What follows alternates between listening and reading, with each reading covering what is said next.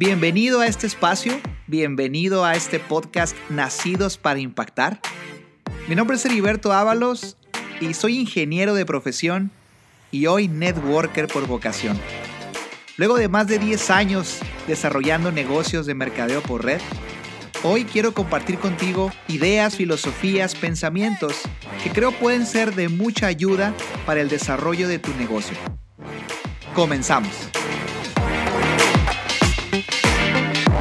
Estoy muy contento. Eh, inicio de semana. Hoy es día festivo. Hoy es puente. Dirían por ahí, pero no para los emprendedores, ¿verdad? Nosotros construimos puentes entre lo que hacemos y la libertad que estamos buscando.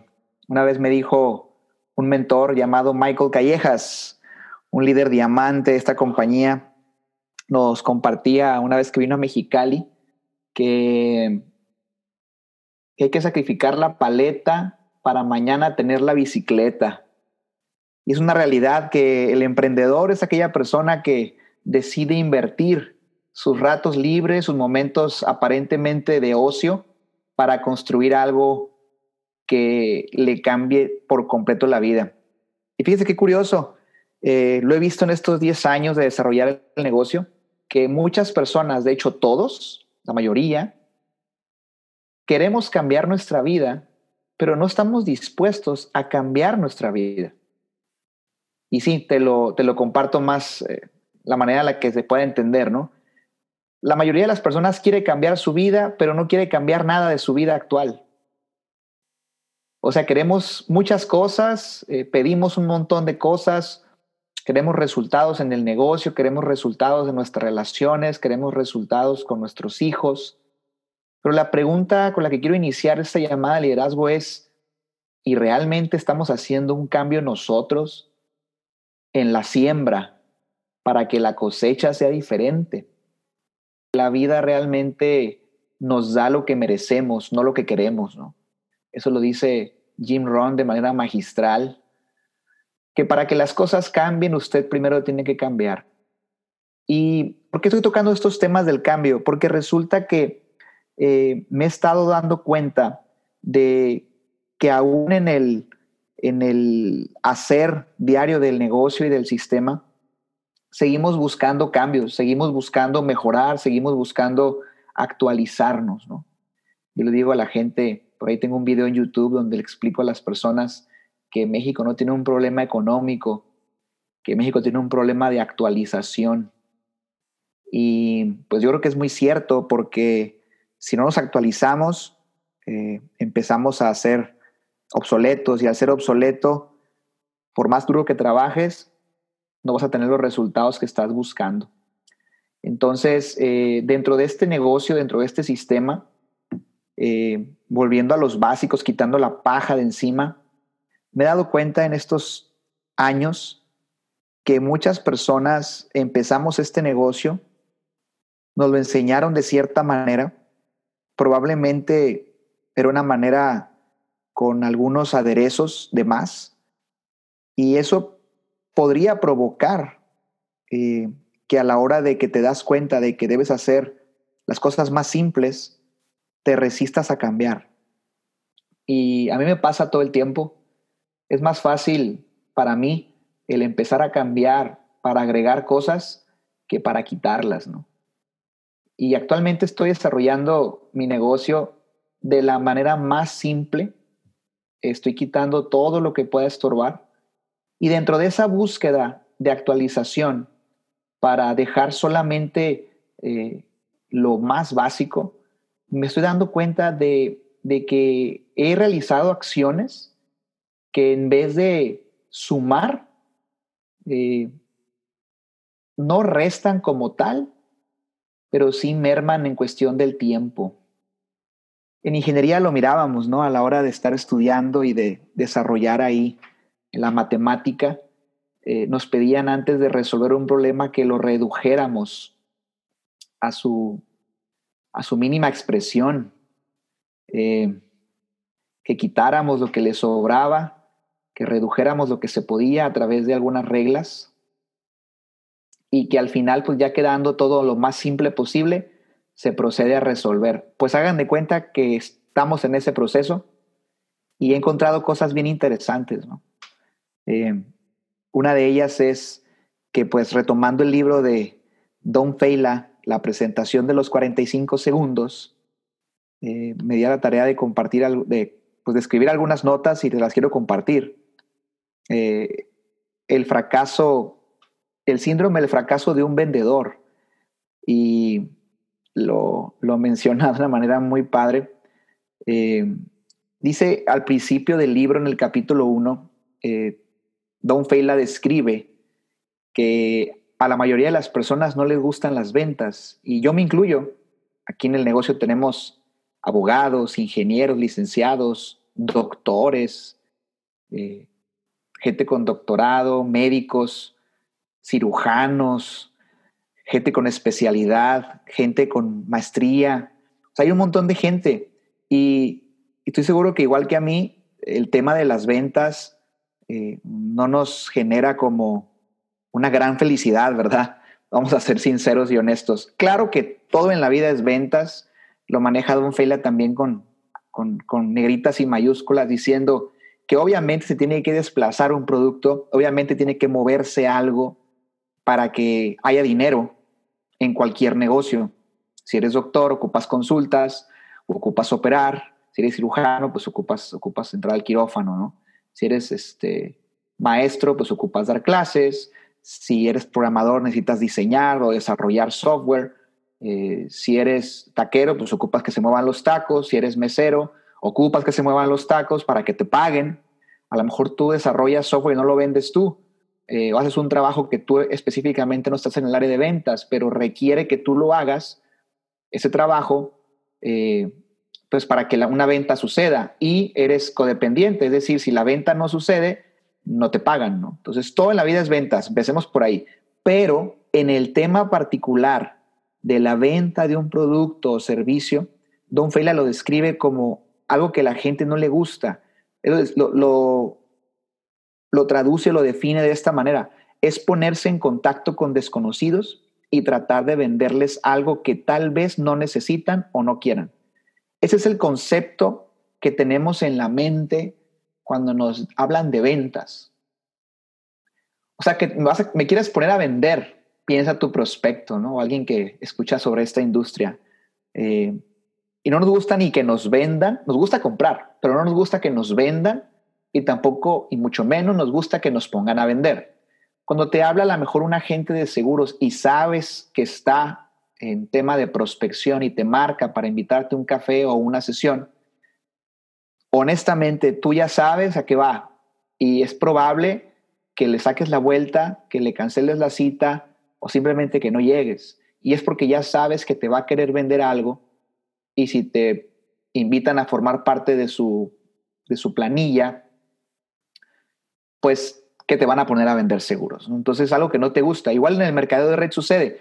Eh, es la mentalidad de que no me gustan las ventas.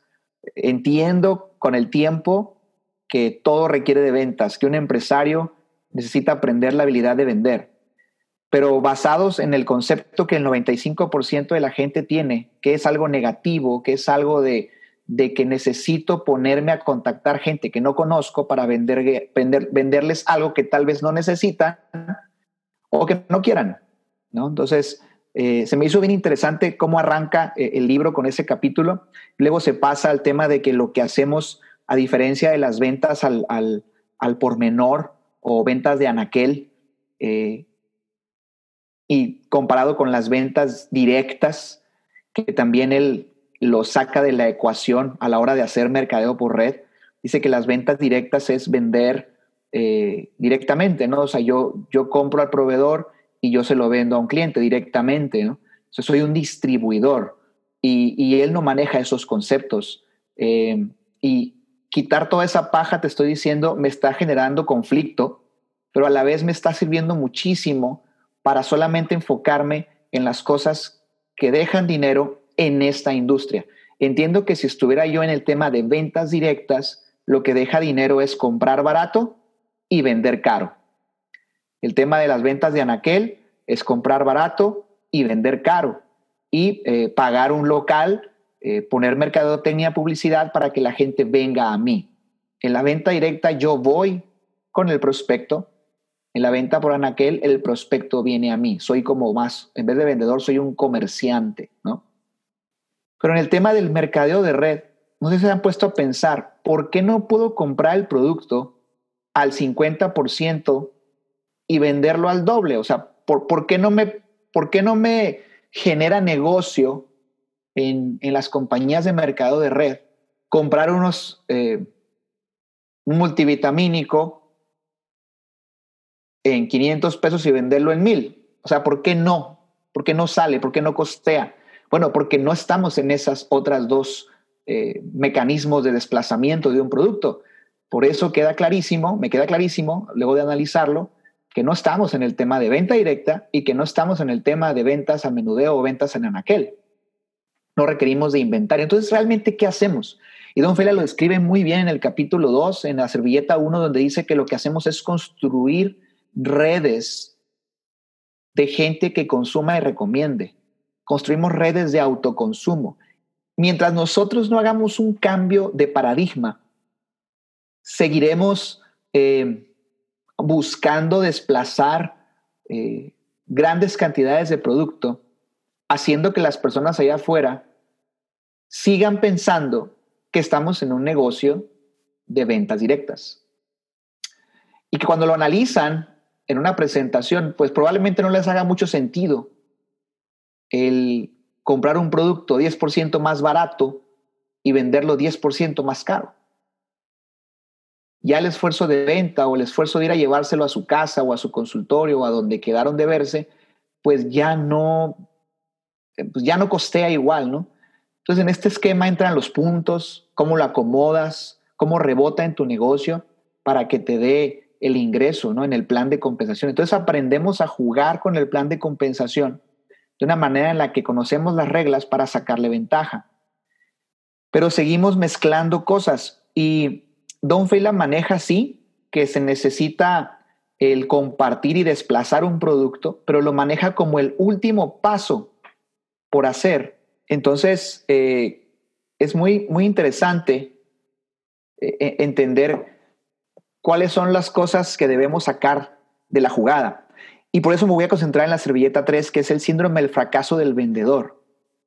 Eh, resulta que nos han educado para sentir que las ventas son un castigo y cuando escuchamos la palabra vendedor, pues inmediatamente lo relacionamos con alguna profesión eh, que no está a la altura tal vez de lo que nosotros estudiamos, ¿no? Para muchas personas así es el caso. Para mí era un castigo, ¿no? Cuando era chico me decían, que si no estudiaba me iban a poner a vender eh, mazapanes o chicles en la calle, ¿no? Y para mí pues eso era como eh, algo que no quería, que era un castigo básicamente. Eh, pero va más allá, no es la palabra como tal. y en este negocio, cuando decimos el fracaso de un vendedor, el síndrome del fracaso de un vendedor, inmediatamente tú puedes pensar, no, pues claro, es que esto no es de andar vendiendo producto, pero resulta que Don Fela lo maneja más allá y es que cuando tú estás dando el plan, cuando tú estás buscando crecer tu red, el hecho de que tú no entrenes, de que tú no enseñes a tus nuevos asociados, que no te des el tiempo para ir marcando el ritmo del crecimiento de una nueva organización, eso es el síndrome del fracaso de un vendedor. O sea, cuando tú no es que vendas un producto, cuando vendes paquetes de 200 y 500 puntos, He conocido muchas personas, yo incluso lo he llegado a hacer, que hemos reclutado de manera masiva y tenemos a tanta gente ya asociada que pues ya no sabes ni a quién enseñar o ayudar. Y a veces es más fácil, como dicen por ahí en el, en, el barrio, el mercado de redes, ¿no? Es más fácil hacer un niño que revivirlo y más divertido. Entonces, eh, con esa frase yo estuve mucho tiempo, pero en este libro de básicos nos menciona que es bien importante que para no caer en ese síndrome del fracaso del vendedor, necesitamos tener esa, ese olfato y, y ese instinto por enseñar y mostrarle el camino a las personas. Dice que las ventas es el resultado natural de estar compartiendo la información. Cuando alguien te dice, oye, es que, ¿sabes qué? Déjame pensarlo, no tengo el dinero, dame chance. Y le dice, ¿sabes qué? Bueno, aquí está un producto, es de mi propio pedido mensual, te lo, te lo paso y pruébalo. Entonces, si te das cuenta, no le estás sacando más del 10, 20%. Y, no, y no estás triste por no sacar, porque no es negocio, no estás triste porque estás comprendiendo que estás buscando que esa persona se enamore del producto para que, para que entre a tu red, ya sea como cliente preferencial o como asociado independiente. Esa es la razón por la cual tú puedes tener un pedido automático con cierto producto para muestra. Pero no es que andes mostrándolo con tal de buscar la venta, es que estás, estás mostrándola luego de la presentación del plan. ¿Ok? Entonces, aquí vamos bien. Las ventas no son necesarias dentro de tu organización, diría Don Feila, a la hora de estar construyéndola. Entonces, eh, va a ser bien importante que a partir de hoy, cuando tú patrocines a alguien nuevo, que tu labor inicial, lo dice la cuarta servilleta, que es el paso número uno, es arranca tu negocio, compra tu producto inicial. Número dos, que lo empieces a probar, que lo consumas tú primero y que te sientas bien con él. Eso te va a dar un valor agregado a la hora de compartir, pero no es que lo ocupes probar para andarlo vendiendo. Mucha gente a veces los prospectos cuando me dicen a mí al final, se ocupo primero probarlo, si lo voy a estar promoviendo, primero ocupo eh, probarlo. Y me doy cuenta entonces que no lo entendieron. O sea, es que no te estoy invitando a que lo vendas. No estoy invitando a que lo tengas que estar promoviendo por todos lados. Te estoy eh, diciendo que el ingreso que vas a construir viene de una red de autoconsumo y de gente buscando más gente. Y eso es donde está el resultado de la verdadera libertad. Pregúntatelo, ¿cuánto tiempo tienes haciendo el negocio como lo estás haciendo? Y es hora de que pareciera que eres autoempleado de tu negocio.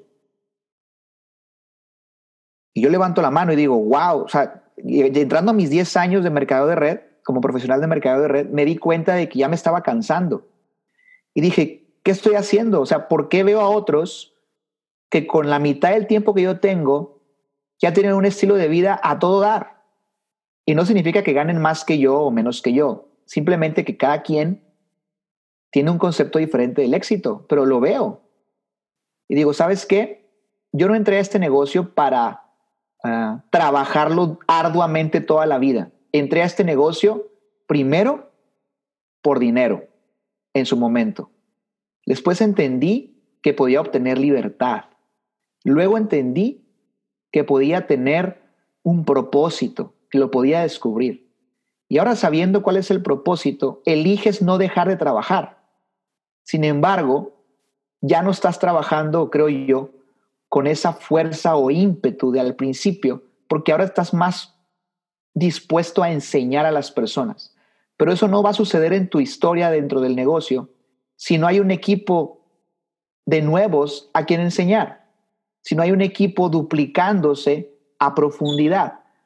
Si cada que viene un evento, concurso, necesitas mega ponerte las pilas, creo que eso es un foco amarillo, casi rojo, que nos está indicando que tal vez no hemos aprendido todavía a hacer red y a construir dos que llevan a dos, que traen a dos, que traen a dos, o cinco que traen a cinco, hasta que tengamos 700 personas.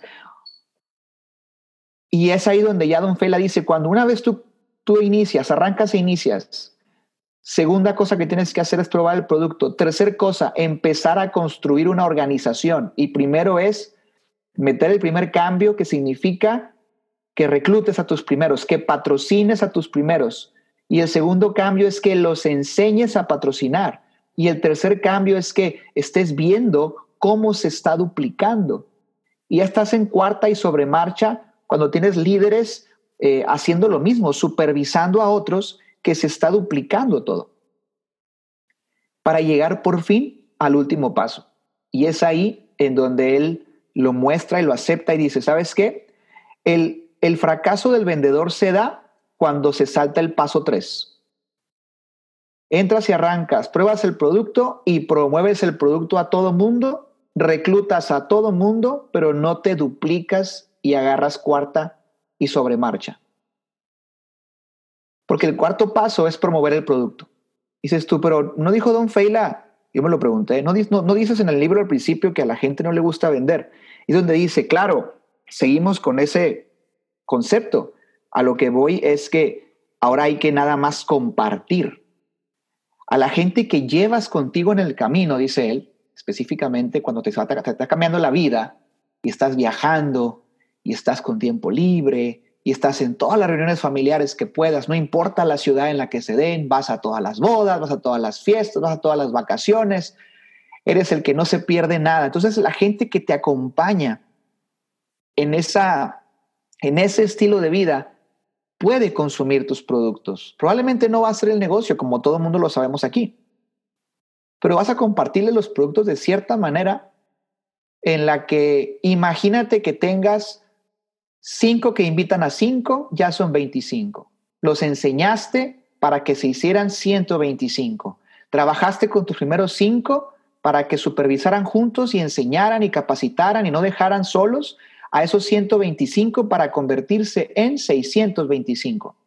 Al final tienes la suma de todos esos 625 que están en la base nuevos, más los 125 uplines, más los 25 líderes, más tus cinco diamantes, por decirlo de alguna manera. Entonces tendrías un total de 780 personas en una organización. Si cada quien consume lo suyo para su casa, claro que es un gran negocio para ti. Ahora, si esas personas tuvieran a 10 clientes dentro de su familia y amigos, tendrías 7.800 clientes más esas 780 personas consumiendo. Entonces, si tú patrocinaste a uno hace dos semanas, tienes que estar con paciencia de que todavía está en su primer mes de entrenamiento. Todos debemos entender que cuando uno entra, por lo menos es de cuatro a seis semanas de entrenamiento. Es decir, no significa que lo lleves a la escuela y que lo tengas sentado frente a ti todos los días, sino que sobre la marcha le vas a ir enseñando, ok, primero vas a empezar, mira, así te das de alta, checa, así vas a hacer tu página de, de internet Perfecto, va. Segundo paso, prueba los productos. ¿Qué producto estás probando? Yo te recomiendo este, te recomiendo este otro. ¿Cómo te has sentido? Y empiezas con ese proceso. Tercer paso, vamos a hacer tu lista de contactos. Ocupamos de 10 a 25 personas para empezar. Vamos a empezar a invitarlas un café. Les voy a dar la presentación junto contigo. Tú vas a edificarme y vas a dar un pequeño testimonio mientras yo le doy la plática. Al final, si la persona dice, si le entro, perfecto, tienes a tu primer patrocinado. Si le dice, déjame pensarlo, eh, vamos a darle producto para que lo vaya probando en lo que lo piensa o en lo que junta el dinero. Si te dice, no me gusta, gracias, eh, le vas a decir, qué bueno que, que estás enfocado en lo que tú haces. Yo te invitaría a que cuidaras la máquina, cuidaras tu cuerpo y tomaras estos productos para que sigas teniendo éxito.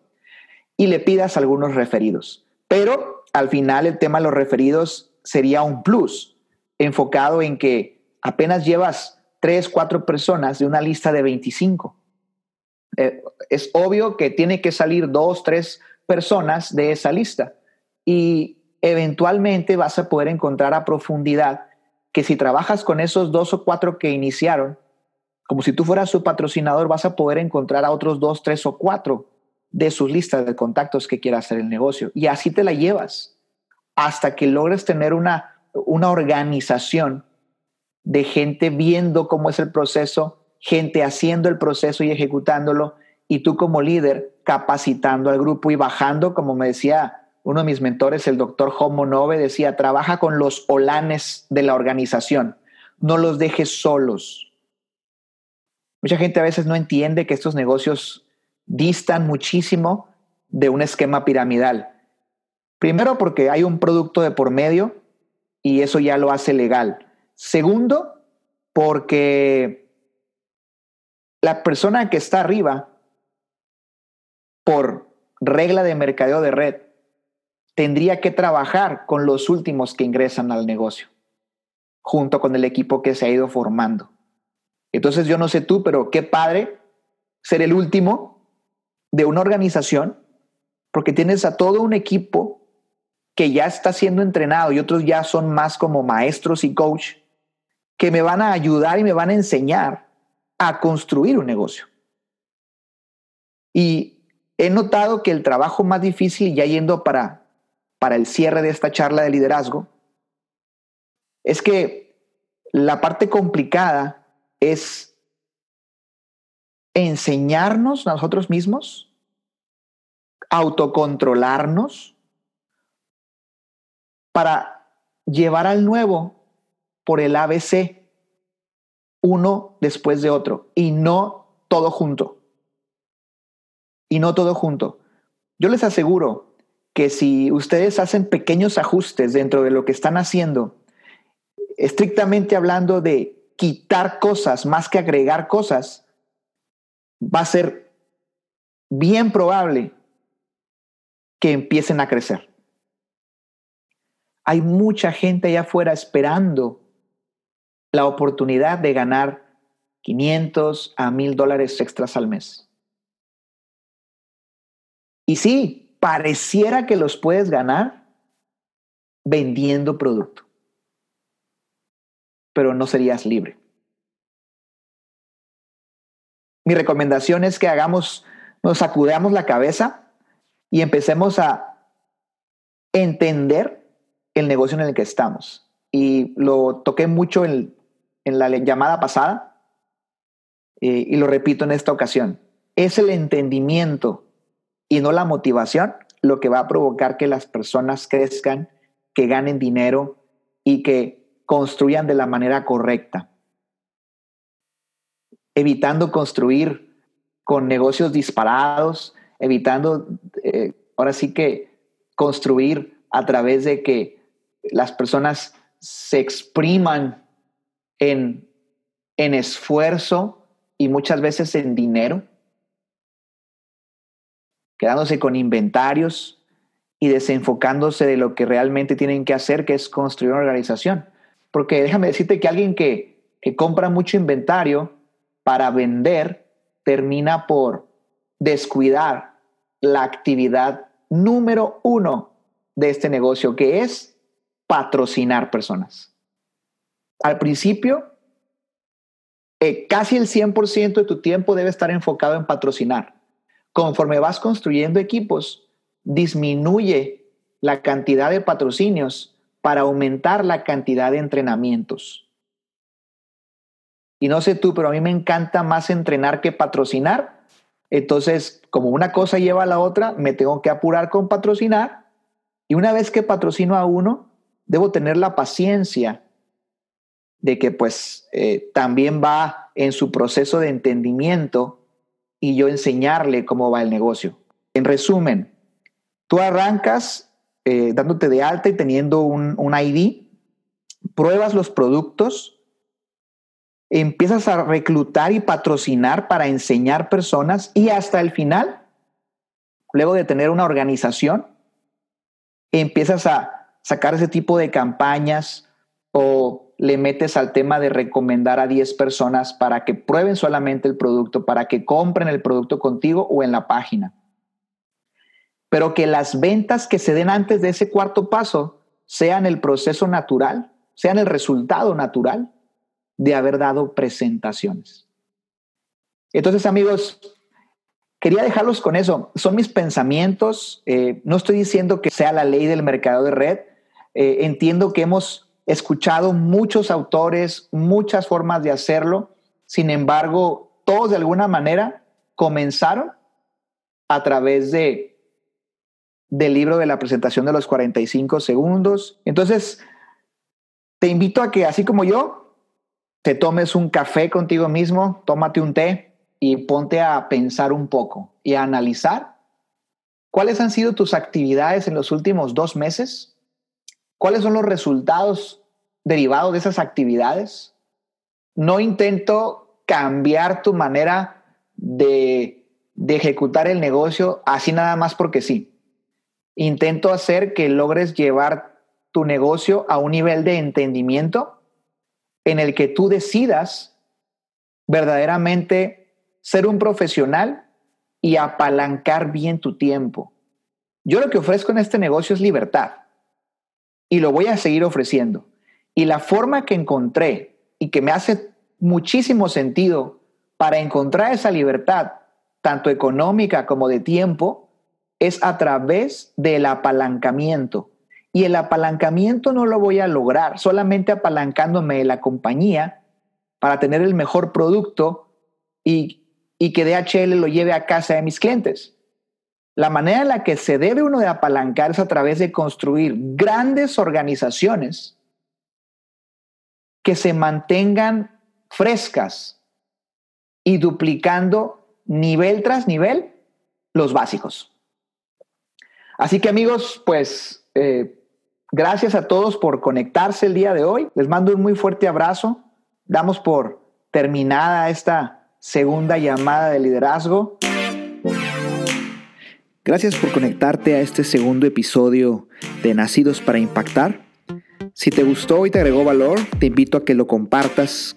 Gracias.